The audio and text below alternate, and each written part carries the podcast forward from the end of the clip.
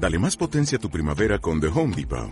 Obtén una potencia similar a la de la gasolina para poder recortar y soplar con el sistema OnePlus de 18 voltios de Ryobi desde solo 89 dólares. Potencia para podar un tercio de un acre con una carga. Potencia para recortar el césped que dura hasta dos horas. Y fuerza de soplado de 110 millas por hora. Todo con una batería intercambiable. Llévate el sistema inalámbrico OnePlus de 18 voltios de Ryobi. Solo en The Home Depot. Haces más. Logras más.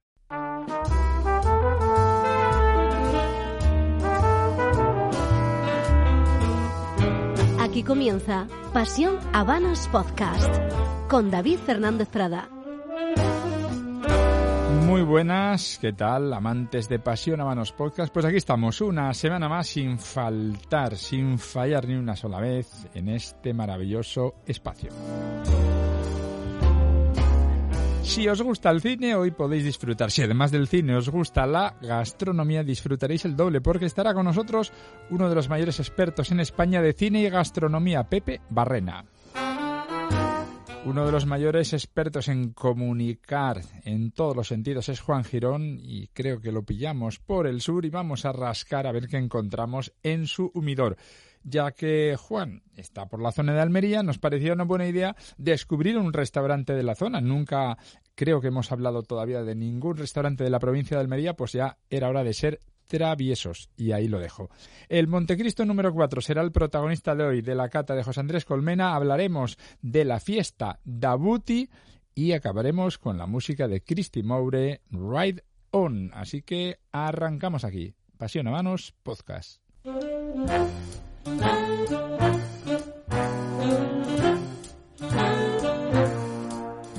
Disfrutando con...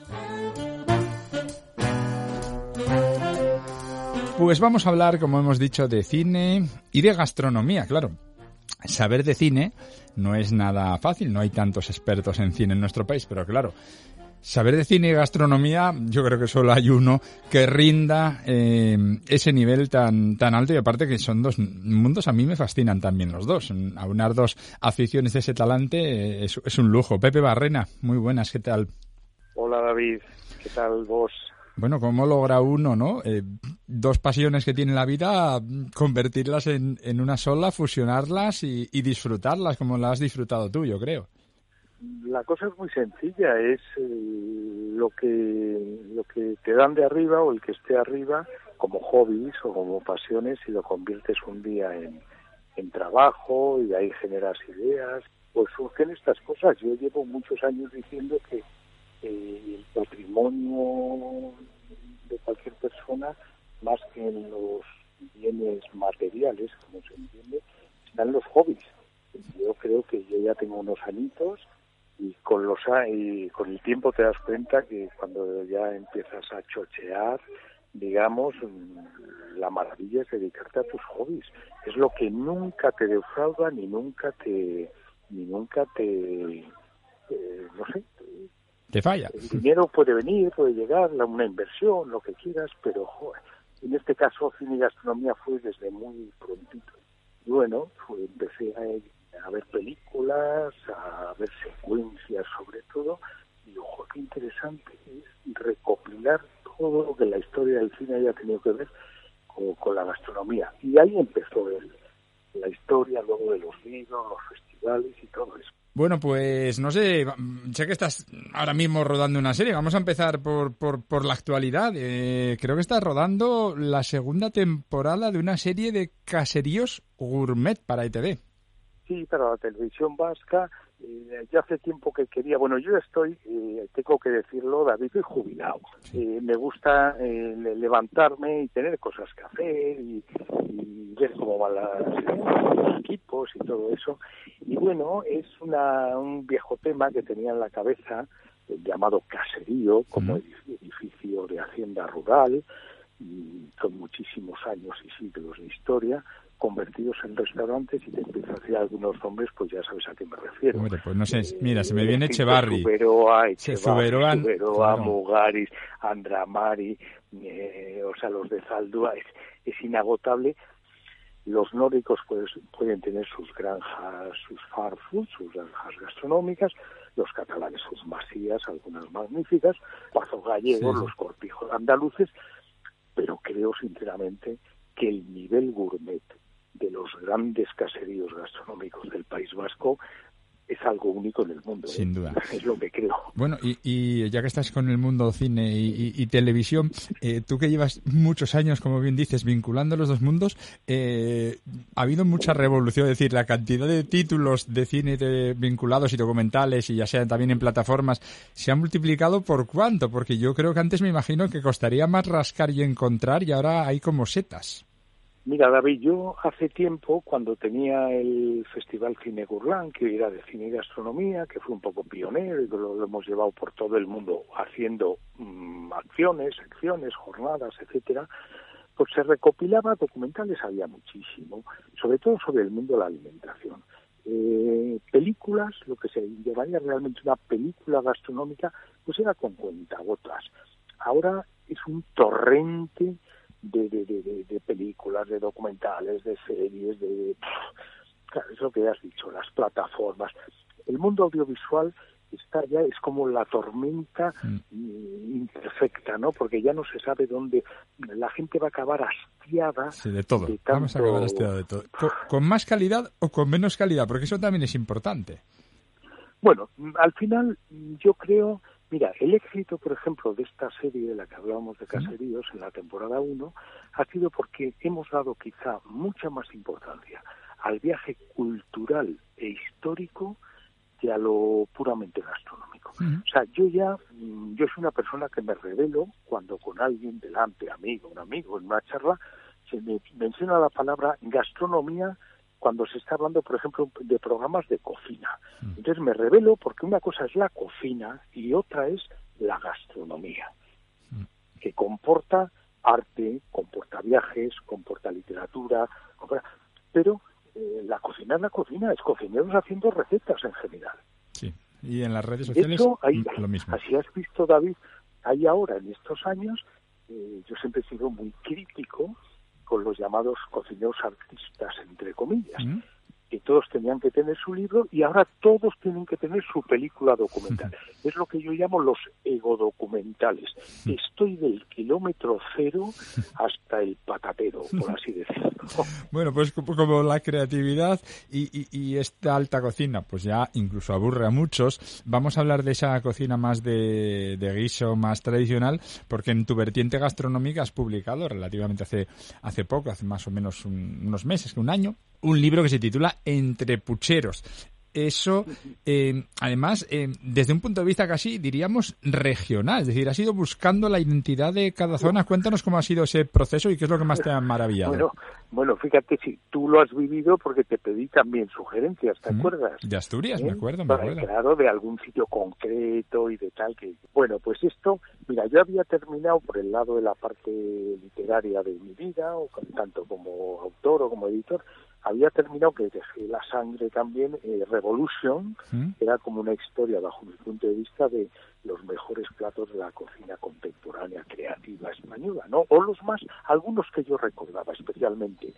Y ya acabé tan tan cansado de la vanguardia David que dije este es un país absolutamente bueno, envidiable en cuanto al mundo de la cuchara, del cocido, del puchero, de la olla, de la marmita, en fin, de todo esto que, está plagado. Y de hecho la introducción de Entre Pucheros la dedico al general de Gaulle, al francés, que decía que era imposible manejar un país como el suyo, Francia, con más de, 100, de 300 variedades de quesos.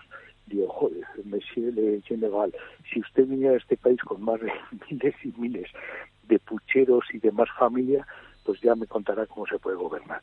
Tenía muchas ganas de meterme en este mundo de la tradición y ha sido una labor, más que el libro que yo creo que es muy bonito, lo ha editado fenomenal, eh, Planeta, que me edita estos libros, eh, las recetas, las historias de cada, de cada puchero, pero la labor que no se ve ha sido casi los dos años de mi vida que he estado buscando este tipo de, de cocidos, ¿eh? o de platos, de cuchara y demás, que ha sido terrible y, lo que me encontró ha sido asombroso. Es decir, una variedad increíble, eh, mucho perdiéndose o manteniéndose la tradición. Yo creo que se mantiene. Ahora mismo estamos en la curva, como yo digo, de la felicidad. Hemos pasado, como en toda la historia del arte y de los humanos, hemos pasado del arte y ensayo, de la vanguardia, de la creatividad, ya que solo acaba en museos de arte contemporáneo y que, o en salas de cine que ya no va nadie, hemos pasado a la vuelta absoluta y total a la tradición y al clasicismo y de hecho vete a los restaurantes y lo comprobarás rápidamente, los que mm. están llenos. Sin duda ninguna.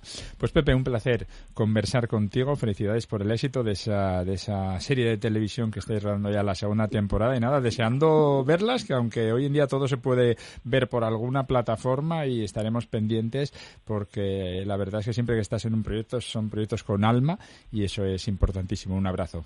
Muchas gracias, David. Cuídate, que es lo importante.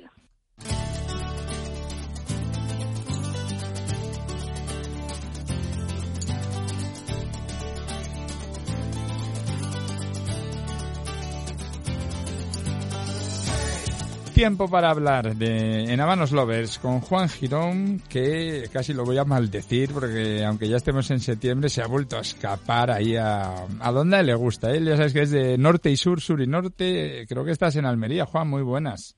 Pues sí, en ese momento estoy en el estoy en un pueblo del Cabo de Gata. Así oh. que en ese momento me encuentras mirando una goleta de tres palos. ¿De verdad? Pero bueno, eh, sí, absolutamente. De Malta, una goleta bandera maltesa. Así que encantado con, la vista que tengo en este momento. Qué maravilla. Bueno, y, Despedida del verano, despedida del verano. Sí, sí, ya lo veo, ya lo veo, que te cuidas. Que mm, he descubierto una cosa que yo eso no lo sabía, que tú realmente donde conservas los habanos y donde más tienes es ahí en tu casa de Almería, ¿no? En Madrid, ¿no? Pues sí, pues la verdad es que yo creo que alguna vez te, he comentado, no soy, no soy un poco desastre, se me olvida lo de mantener bien los humidores, entonces esto como es un humidor natural, pues no tengo nada que hacer, nada más que mirar y decidir qué es lo que quiero fumar. ¿Qué tienes? Eh, no sé, no sé cuánto conservas y qué tienes ahora, ya que estás allí. No sé si lo puedes mirar a la, a la cara. Pues mira, tengo, pues mira, estoy mirando ahora donde tengo y tengo un poco de todo. Mira, estoy viendo, tengo algunas jarras de colección vintage. tengo pues desde HU Magnum 46, veo aquí que me queda alguno. ¿Mm? Y tengo también Noyo de Monterrey, el Epicur número uno. Esos los, los estoy viendo en este instante. ¿Qué más cosas tengo que por aquí? Tengo también algo de serie de número 4. ¿Mm? Está muy bien.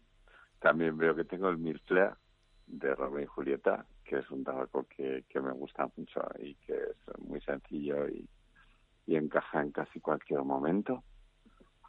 ¿Y qué más estoy viendo? Veo también, espérate, te lo estoy diciendo, mira, de diplomáticos de una, eh, una edición exclusiva para España que fue colección privada número 2 y tengo aquí también eh, algo de esto. ¿Y qué más cosas? Pues no sé, pues un poco de todo. Ya lo veo, ya lo veo. Bueno, y Churchill también, o sea que eh, tengo también aquí algún tesorillo. Mira, tengo fundadores de Trinidad, que es uno de mis puros super fetiches y que me encanta y no sé, del serie de 5 también, cuando no tienes mucho rato, veo también que tengo algo de Churchill. ¿Y qué has fumado este este verano? ¿Qué no has pues, disfrutado pues así especialmente? Justo, lo que, justo, justo de lo que te estoy diciendo, mira, Robusto Extra de Trinidad también veo, de la colección Vintage. Alguno, alguno me queda. Pues mira, he fumado bastante serie de número 4. No, no he tenido muchas eh, grandes experimentos mm. y y al final he tirado un poco de fondo de armario. Mm. Que no está mal, tu fondo de armario, lo firmo yo. No, de, esto que tengo aquí delante. Y estos están, eh, están fenomenal. Así que de esto he, tirado, pues en función de las de los momentos, una cena larga, pues seguro que ha caído algún algún tabacón un, poco más grande, como el White del Mundo, mm. una cosa así eh, y luego yo he fumado bastante, bastante robusto y algunos mil flair. Es decir, que la verdad es que me he centrado mucho en Partagás, en Romeo y, básicamente es lo que más, lo que más, lo que más he fumado. Bueno, nada, ya... porque lo tenía aquí a mano, a mano, lo que se dice a mano. Oye, eh, nada, avísame la próxima vez que bajes que igual te hago una visita, ¿vale? Bueno, si te parece, llamamos al tío, al maltés de la goleta y que nos dé una vuelta. Un paseo ya sería tremendo. pues nada, sigue disfrutando. Te dejo, mira, hablas, se nota la paz que llevas encima porque hasta hablas con una calma que ya verás cuando hablemos la próxima vez desde Madrid ya no va a ser lo mismo. Disfrútalo mucho, un abrazo. Otro para ti muy fuerte, hasta luego. Restaurantes con personalidad.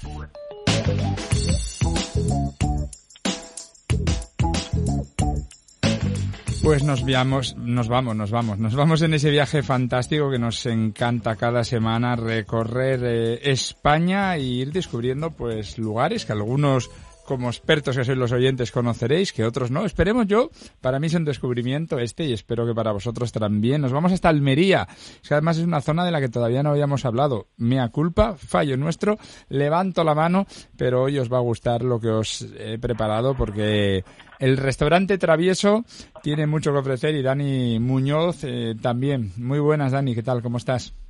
Muy buenas, muy buenas tardes. Muchísimas gracias por, por la invitación aquí. La verdad es que es un placer. Encantados. Bueno, además te hemos eh, robado casi el primer día de vacaciones, ¿no? Porque estás ahora mismo disfrutando un poco de descanso para empezar la temporada de otoño. Sí, efectivamente, así es, pero bueno, la verdad es que, como te he dicho, estoy encantado de, de compartir con vosotros lo que hacemos aquí en, Travieso y, con, muchísimo, con muchísimo gusto, por mm. supuesto. ¿Cómo ha ido el verano, por cierto? No sé si Almería Capital pues es una zona que el verano le afecte o se trabaja mejor en, en invierno, a no ser quizás no la capital lo más turístico, ¿no? Eh, sí, sí, la verdad es que en invierno se trabaja quizá un poquito más. En verano, la verdad es que dentro de lo que cabe ha sido un verano bastante estable.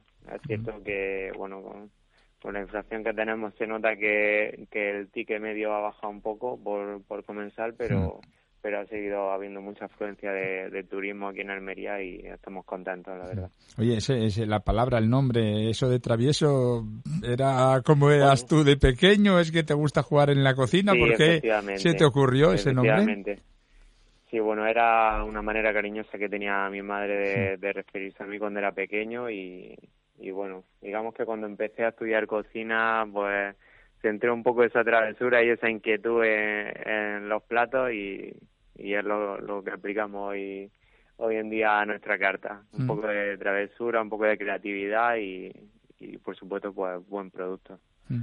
Bueno, eres muy joven, tienes, Dani, 32 años, pero bueno, sí que te formaste ahí, es decir, que realmente casi toda tu carrera se ha desarrollado en, en la provincia de Almería, ¿no? Pues sí, la verdad es que sí. Eh, siempre he estado por aquí, por la provincia, he pasado por, diferentes tipos de restaurantes a los que he podido tocar otras cocinas como la asiática en Icari, en, en Almería eh, y he podido también, pues eso, probar un poquito de, de todas las cocinas y al final pues decanté, decanté un poco la balanza por una cocina más creativa, que es la que la que pude trabajar en restaurante Alejandro, en Roquetas de Mar. Eh, un restaurante que, que había antes aquí en Almería con, con Estrella Michelin. Mítico, un restaurante que marcó una época. Pues, Fue el primero, yo creo, ¿no? de la, de la zona sí. una estrella, ¿no? Sí, entre, eran los dos únicos estrellas Michelin que había en, en Almería, Alejandro y, y La Costa, en el ejido. Y hoy en día solamente queda La Costa. Y, y bueno, pues por mí fue un, un orgullo trabajar ahí y muchos de los, de los conocimientos que tengo hoy en día pues también vienen de ahí, por supuesto. Bueno, hablando de, Estrella Michelin, tú, tú apareces en la guía, estás reseñado en la guía, que me imagino que eso, bueno, alguien que, que, empieza ¿no? con su proyecto propio, por lo menos el, el, estar ya entre esa primera criba de elegidos, me imagino que te habrá motivado bastante. Pues sí, la verdad es que sí, es una sorpresa que nos llevamos en noviembre del año pasado, eh, que íbamos a estar para este año en la guía Michelin y la verdad es algo que pasa por la cabeza pero que no crees que vaya a llegar nunca a pesar de mucho esfuerzo y de todo pero la verdad es que sí mucha alegría cuando llegó ese ese reconocimiento y, y bueno estamos intentando trabajar para para que siga la cosa adelante y seguir estando ahí en, en lo más alto de, Mm. de la gastronomía A ver, el sitio es muy bonito, bueno, te has atrevido a trabajar sin, sin mantel, bueno, realmente sí pones camino, ¿no? Pero bueno, es una mesa Sí, descubierta, de moderna. mesa, sí. Te lo Sí, pide, te lo pide el cliente porque ahí hay un debate siempre entre si atreverse a quitar el mantel, ¿no? No, la verdad es que no, hasta el día de hoy no es algo que pienso que nos haya influido negativamente. Eh, sí es cierto que en algunas ocasiones lo usamos, en algunos en algunos menús especiales usamos algún tipo de mantel distinto, que nos gusta también acompañar un poco eh, con esa temática, pero pero bueno, la verdad es que a día de hoy estamos contentos con el estilo de trabajo que llevamos. Bueno, háblame un poco de esta carta, ya no de lo que acaba, sino que estás preparando para este otoño. No sé cuántas veces cambias la, la carta al año. Pues sí, suele cambiar acorde a las estaciones, ¿no? Y estamos un poco los, los platos a los productos que tenemos de temporada en esta en esta estación, pues por supuesto pues tendremos unas trufas magníficas que ya empezarán a llegar, tendremos setas que también son uno de los platos ya icónicos de aquí del restaurante, el campo de setas, que preparamos con un helado de, queso parmesano y una crema de, de boleto. Y bueno, la verdad es que la carta pues siempre está un poco enfocada también al producto local, siempre pues producto del mar sobre todo. Eh, siempre utilizamos también productos de la marca Sabores Almería, a la que representamos también hoy día y, y también pues nos sentimos muy orgullosos también de mostrar la, la gastronomía que tenemos aquí almeriense. Mm. Nos gusta mucho también jugar con la con la receta tradicional y, y darle nuestra vuelta y, y sorprender al cliente mostrando que realmente estamos poniendo el mismo sabor de ese plato tradicional pero de una forma distinta. ¿Cuál crees que es así como el gran producto olvidado que fuera de Almería no es tan conocido y que, y que lo vale o que merece la pena? Bueno, la verdad es que se está haciendo una gran labor por, por divulgar el producto de aquí de, de Almería, pero la verdad es que tenemos unos aceites espectaculares, por ejemplo, los Hermanzora, que se están atreviendo a, a sacar productos más innovadores como sus perlas de aceite.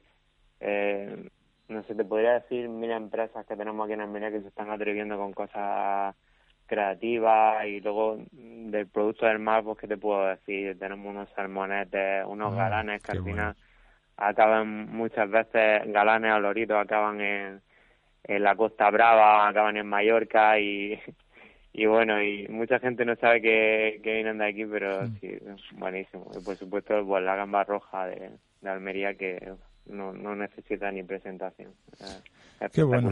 Bueno, pues apetece hacerte una visita. Además, con ese plato de setas me he quedado con las ganas. Dani Muñoz, restaurante Travieso Almería, que tengas muy buen otoño y ojalá que nos veamos pronto. Muy bien, muchísimas gracias por vuestra labor divulgando la, la gastronomía.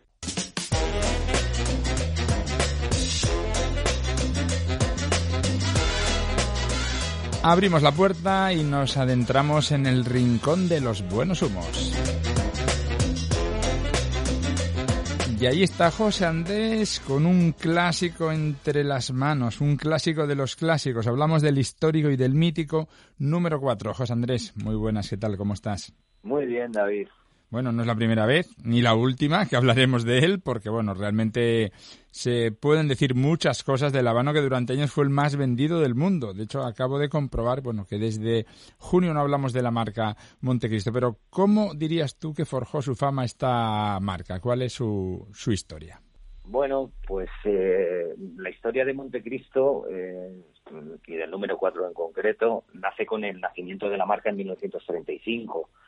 Eh, en, esa, en ese mismo año ya se crea la serie de vitolas de, los, de números de, del 1 al 5. Sabes que también hubo una serie de letras que se creó en, en los años 70. Y dentro de esta serie, uno de los que más ha destacado, no solo, no solo es este, pero bueno, el que más ha destacado ha sido el Montecristo número 4, que como sabes es una mareva, ¿Mm? y que yo creo que es un, un habano en el que se convirtió en espejo en el que se han fijado otras muchas marcas y además eh, ha sido un habano que hasta no hace muchos años ha sido el habano más desgustado de, de- del mundo. Fíjate, en el año 2006, que recuerdo que se conmemoró que se habían torcido totalmente a mano más de mil millones de Montecristo número 4. Y, para celebrar esta cifra se lanzó al mercado la reserva del Montecristo número 4 con tabacos de la cosecha del año 2002. Yo creo que es un habano atemporal, eh, que va a persistir eh, por los siglos de los siglos. ¿Y qué destacarías en concreto de este número 4? ¿Crees que, ¿Qué crees que es lo que le ha dado la fama? ¿Qué notas son las predominantes? Pues fíjate, hoy eh, voy a hacer como me haces muchas veces, ¿Mm? te lo voy a describir en, cuatro palabras. Venga, mira, tú solito, ¿eh? sin forzarte. Por su terrosidad, por los torrefactos, esa pimienta que tiene y sobre todo el dulzor de fondo que tiene este tabaco, todo ello dentro de una fortaleza de media, medio fuerte, en esa fumada de esos 35 o 40 minutos aproximadamente. Bueno, vamos a brindar por él con un trago de los buenos.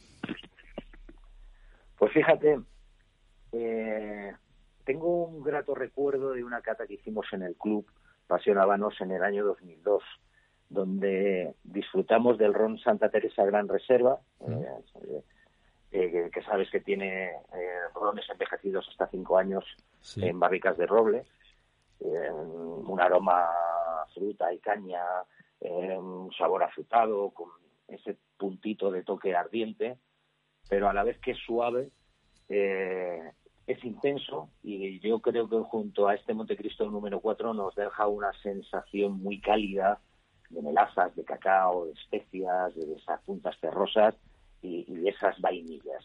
Realmente espectacular y me lo estoy tomando con este Santa Teresa Gran Reserva. Y seguro que te da una sensación grata también de felicidad, como la que nos da a nosotros tenerte aquí cada semana en Buenos Humos. Un abrazo, José Andrés.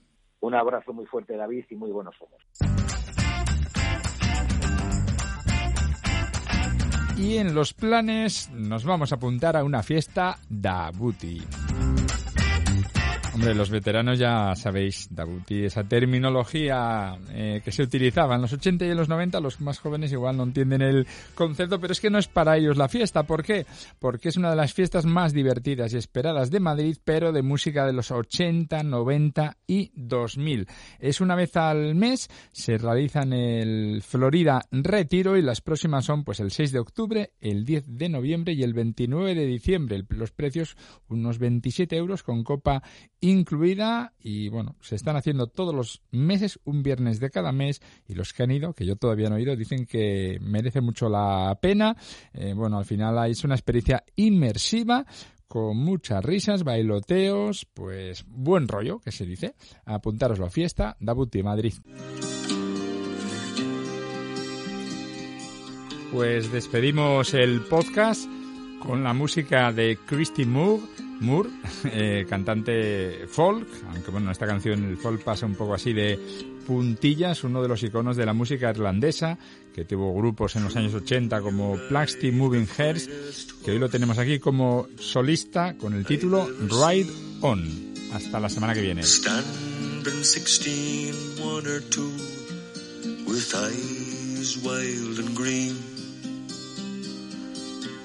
You ride the horse so well, hands light to the touch. I could never go with you no matter how I wanted to. Ride on, see you. I could never go with you no matter how I wanted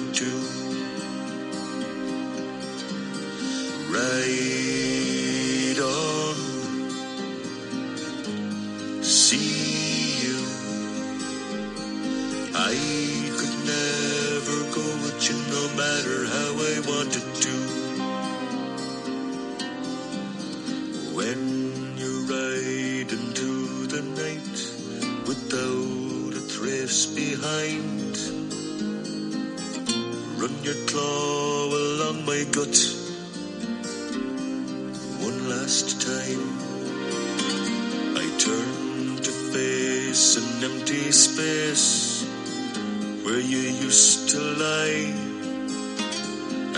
for the spark that lights the night through a teardrop in